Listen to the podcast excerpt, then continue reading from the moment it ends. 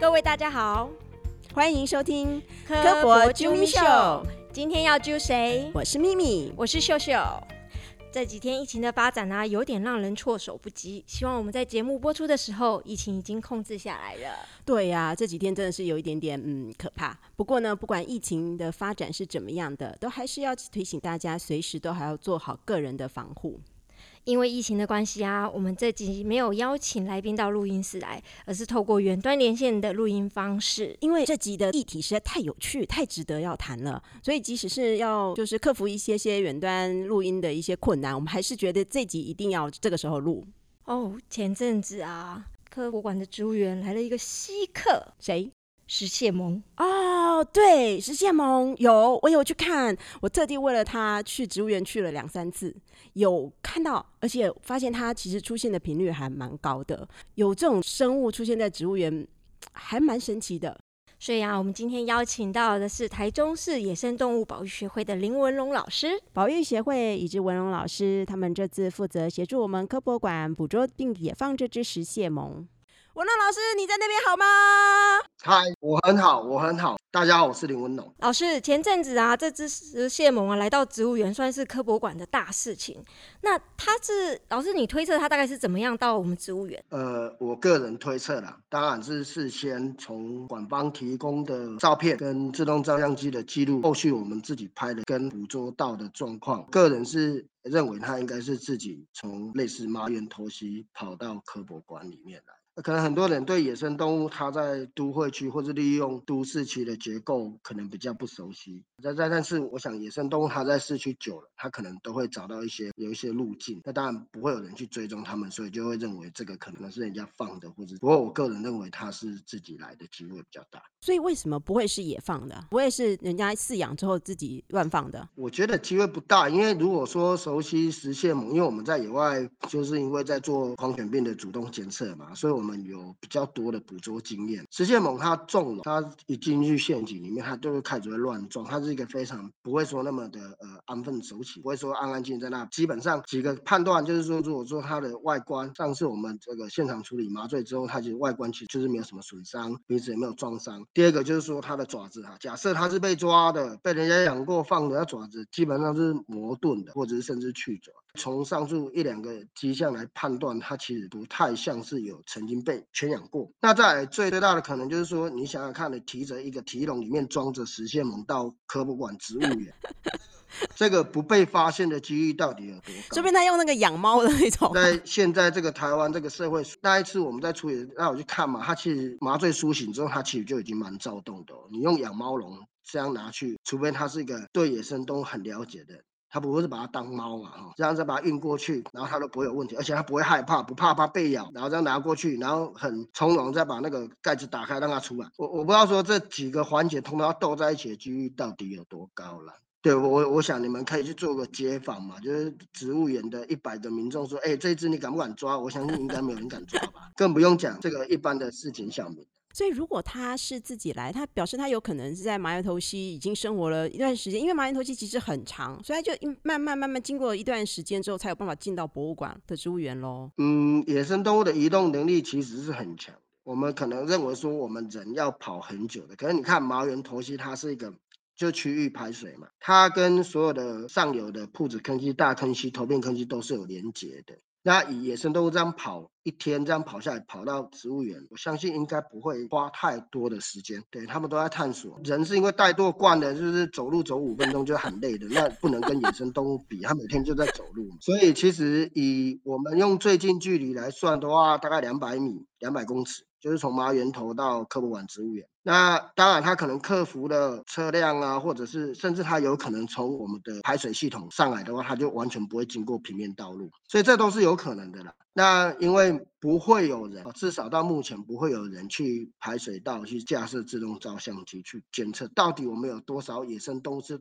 透过这个廊道在移动的。也许你拍下去，你会拍到很多可能白鼻星啊、石蟹獴啊。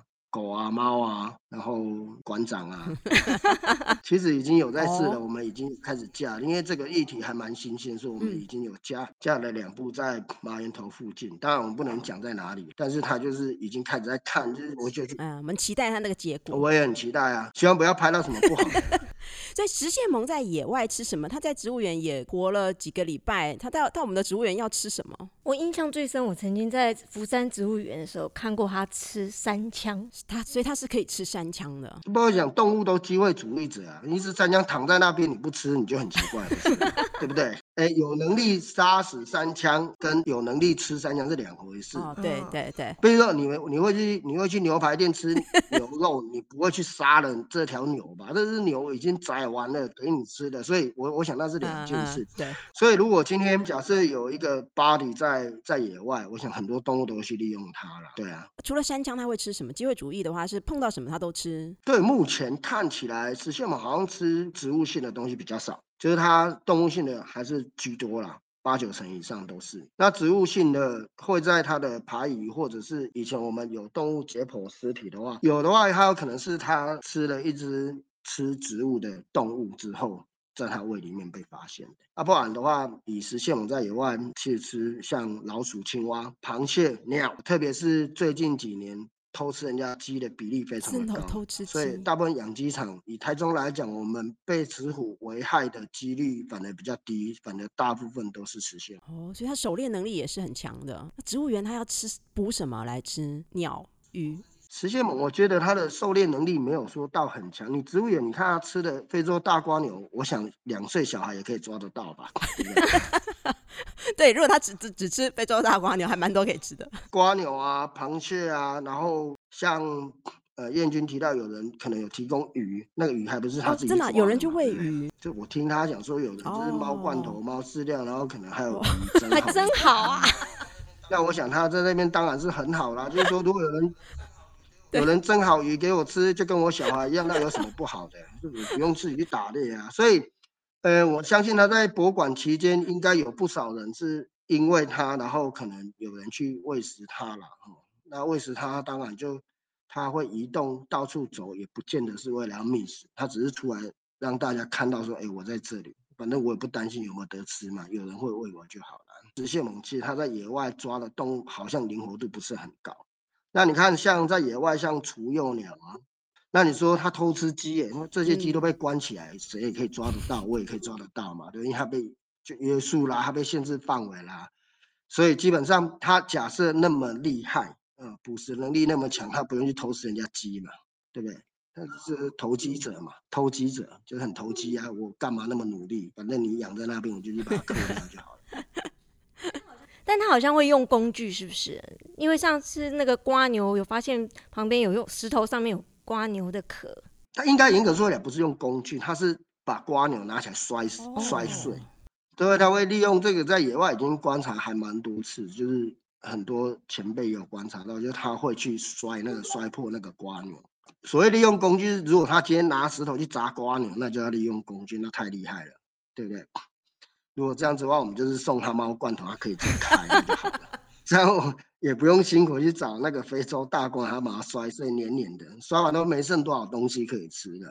这样，所以看来他生活还蛮有趣的。那所以老师你在装自动照照相机在植物园的时候，这过程中有没有发现一些什么样的特别有趣的事情？其实自动照相机不太会发，因为我们被赋予任务的时候已经是差不多要执行。那我们装自动照相机的目的不是为了要去观察行为，而是要确保它会行经我们设定的路线。所以我们的行为就是他来左顾右盼，他进了笼子，他被关起来，他很紧迫，很惊吓，就这样子而已。所以我们记录到是他慌张的一面呐，不像其他人记录到是他优容的，这个从容的一面。对我，我们其实说起来，我们。单位就是上级指派任务，我们就去达成的任务的单位，所以我们是提供战略战术的。那至于他心情好不好，他在想什么，这可能要请 博物馆长期在观察的研究人员来回答了。所以老师一次就抓到了吗？没有，我们接获命令，我记得是在四月四月九号或四月十号的时候，管帮先私下问，然后我们四月我没有记错，四月十二号就第一天就我们就去现看。我跟我同事就去现场看，然后我们认为这个捕捉难度不会太高，因为范围是限制的。然后之后我们就是有提供一些固定的饵料，因为其实蟹獴喜欢吃鸡嘛，然后我们就请管帮人协助，就是固定喂，那喂到它习惯了。那之后就是诱捕笼一架，诱捕笼架第一天其实它就有进去，但是因为它没有触动到，所以他就进去又出来。然后第礼拜二。礼拜二好像好像他就没来，那礼拜三的时候就管帮决定就是让他就是免费再吃一天，所以笼子是关起来。礼拜四早上他就中了，就这样，所以从头到尾就是两个笼子四天，所以我们叫做八个捕捉天这样子，就是努力量叫做八个 check。所以这样算顺利吗？这样子以这样子的过程来讲，顺利啊，顺利这都一切应该都是在预期之内啊，就是因为实现某的捕捉不会太困难了。就是我们以食肉目动物来讲的话，食蟹獴跟白鼻星算是比较容易的，优化比较难。那石虎当然更难，但是我们没有被赋予任务去去捕捉过石虎，所以我们不知道石虎的状况是怎么样。但是就常见的哺乳类食肉目来讲的话，这三种呃来讲，实现獴算是很快。我们在科博馆给我们这个任务，那一周就抓到三只啦，就是其他各地通报就是有入侵鸡舍，大概很快都可以抓到。有的最快就是一放下去，早上放，下午下午就走。已经习惯那个地方很安全，有很多东西可以吃，所以就会特别好抓嘛。也许吧，这个可能我们下次再问一下被捕的，就是去访问一下他的心情，犯险的心态是到底是长什么样。不过他们应该不会回答，因为他们就很激动啊，就想要放开我，放开我而已吧。所以你大概没有办法好好的访谈他。对，我们通常都是会缩短所谓的操作时间呐，就是麻醉完，然后身体健康检查完了，该留的行子留一留。然后打疫苗，基本上就按照主动防疫的观念，就是会打一些疫苗，然后执芯片，然后它这个完成捕捉后，在最快的时间之内就把它野放掉，一地野放。我们不能可能说在农民通报的鸡舍捕捉，又把它放回去农民机制，当然农民会杀了我们，所以我们基本上要把它放到更远的地方。对，所以通常你们会怎么选择那个野放的地点？老实说了哈，其实我们从 A 地放 B 地，B 地放 A 地，意义不太大。不过这没办法，我们野放地点就是其实考量就是。民众观感而已，就对农民来讲，你只要不要在我这个地方放，你放哪里都好。那我们通常会选择同一个溪流的上游或下游段。那有些懂的你会说啊，你这样放等于没有意义啊，它不是一天活动范围就很大。可是这没办法啊，你总不能杀了它嘛。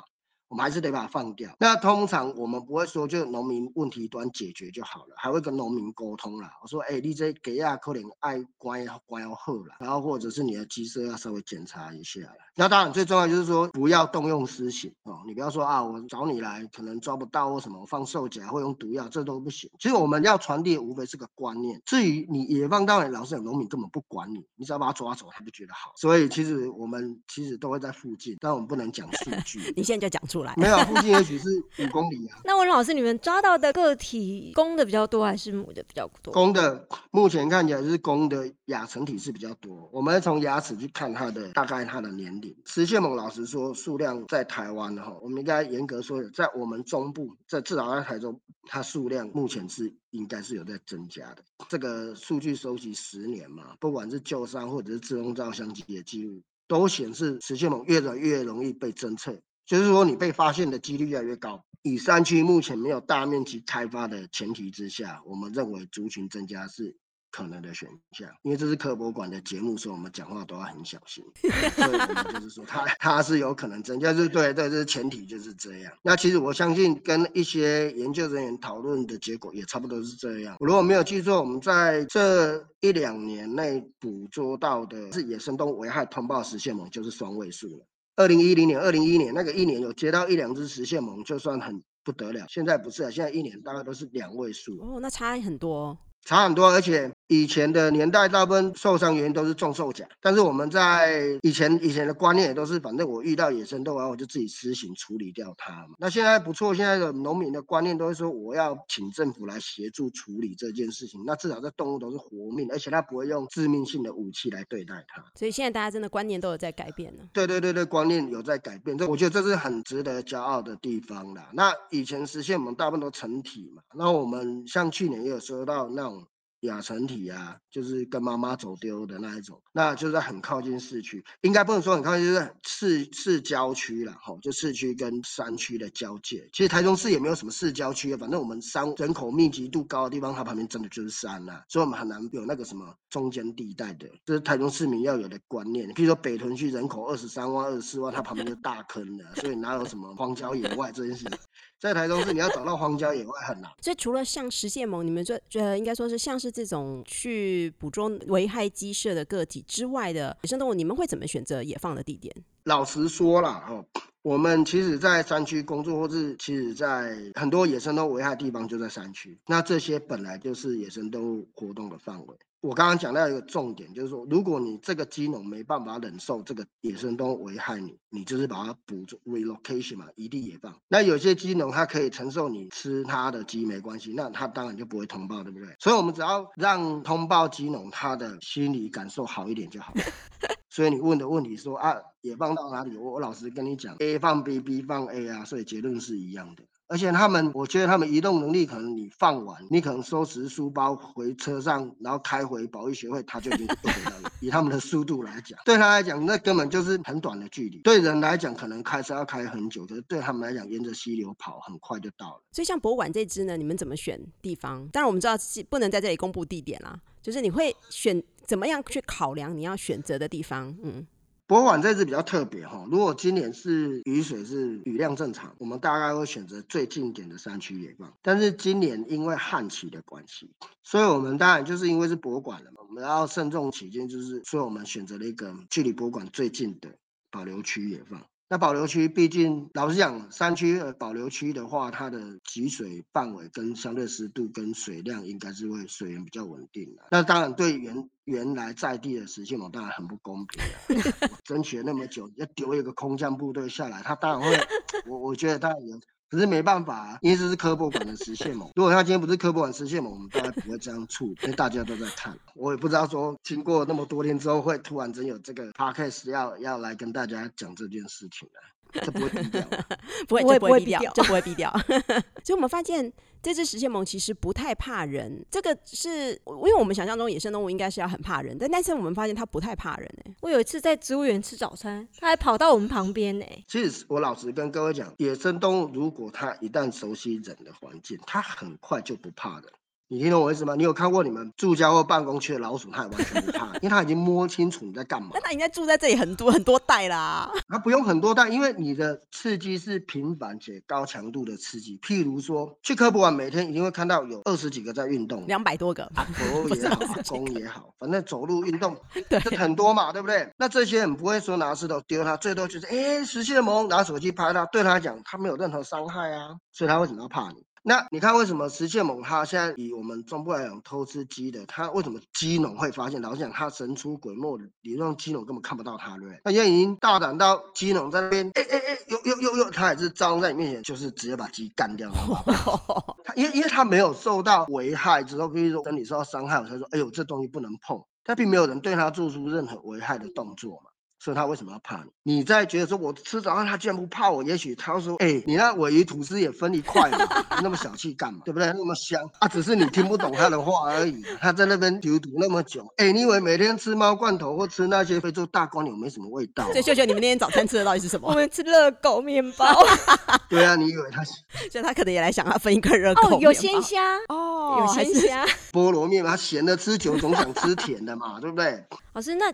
它如果不太怕人的话，对野生动物来说会不会有什么影响？呃，这我不不是他，我没办法回答。他也许会觉得说，对啊，我 OK，你先领一样啊，反正我就我不怕，所以我就可以靠你近一点嘛，对不对？野生动物有影响，我跟你讲，因为它是个案，他可能脚后斗小婆，然后就揪了一家子都来。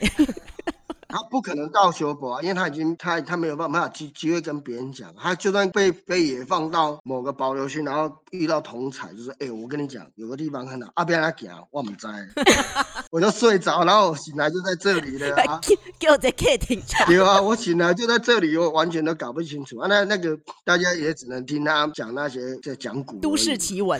对啊，下次我觉得应该野放的时候给他一个地图，说：哎，你往这个这一条路，那也许他们可以。但是我觉得啦，我觉得，我觉得有机会啦。我觉得不要不可能，就是说，也许科博馆可能要思考说，下次再遇到实现猛的时候，知道怎么处理。那也许科博馆，哎，不要说不可能啊，也许三个月后又突然又出现一只啊。其实我们私心还蛮希望它就干脆就留在博物馆好了，就当我们植物园的吉祥物。你的私心是对的，因为我我想，我想这个任何人都会有自己的想法，到底要不要移掉它？我我老实讲，我跟我同事礼拜一去看现场的时候，我说：“哎，这个地方我认为应该是有办法支持这只个体，但是你又在想说，这只个体它可能我们讲一个比较比较感性一点，它一辈子就。就从此再也没有看到同类，就是看到猫跟狗，它没有办法对话的个体。它分享说：“哎，瓜牛很好吃。”可是猫跟：“你在说什么？我不吃瓜，对不对？”然后看到狗就得跑嘛，所以它永远它的邻居就不会是实现嘛，它在这边是孤单的啦。然后就就是它也许在野外可以听到，对，斯文豪是赤蛙叫啊，河树蛙叫啊。可是在科普馆就哎没有啊，没有青蛙，不好意思，你就只能适应到有共德，空的，对 对他来讲。这不是吸引力吧？可能他周遭车水马龙，跟一堆阿公阿妈跟他指指点点，他可能就要忍受这个。你会想想看，有一个电影叫《楚门的世界》，你知道吗？楚门秀，我们就是楚门的世界，他可能就活在这边。你看，这台车又走过一遍了。你看，这个人今天又来了，他又穿红色，他又穿绿色。他的可能站在他立场，也许我们不知道他到底想不想留下来，也许他想走，但是因为他走出去就看到都是车子啊，车速那么快。酒驾的啊，有那个莫名其妙的啊，所以基本上他可能会害怕，他没办法走，我们只是帮他一程而已。下次再有这个实现萌进来，我们也可以用这种想法跟他讲，先捕捉后说他他的困境，说哎，你考虑你要留下还是要走？留下来可能只有你一只而已，就让他回去。你确定他不会跟你说再帮他吸引一只来？我们再抓给他比较快吧，要吸引他一只来。哦，等下次又要来，不知道什么时候。这次来公的，下次来母的，你放掉母的来公的，他永远遇不到啊，对不对？他也想要谈心啊。假设两只都公的，那怎么办呢？你也在家走的无？我看到你这车。确实啦，对野生动物来讲，最好的生活环境还是在野外。那个腹地是有点小。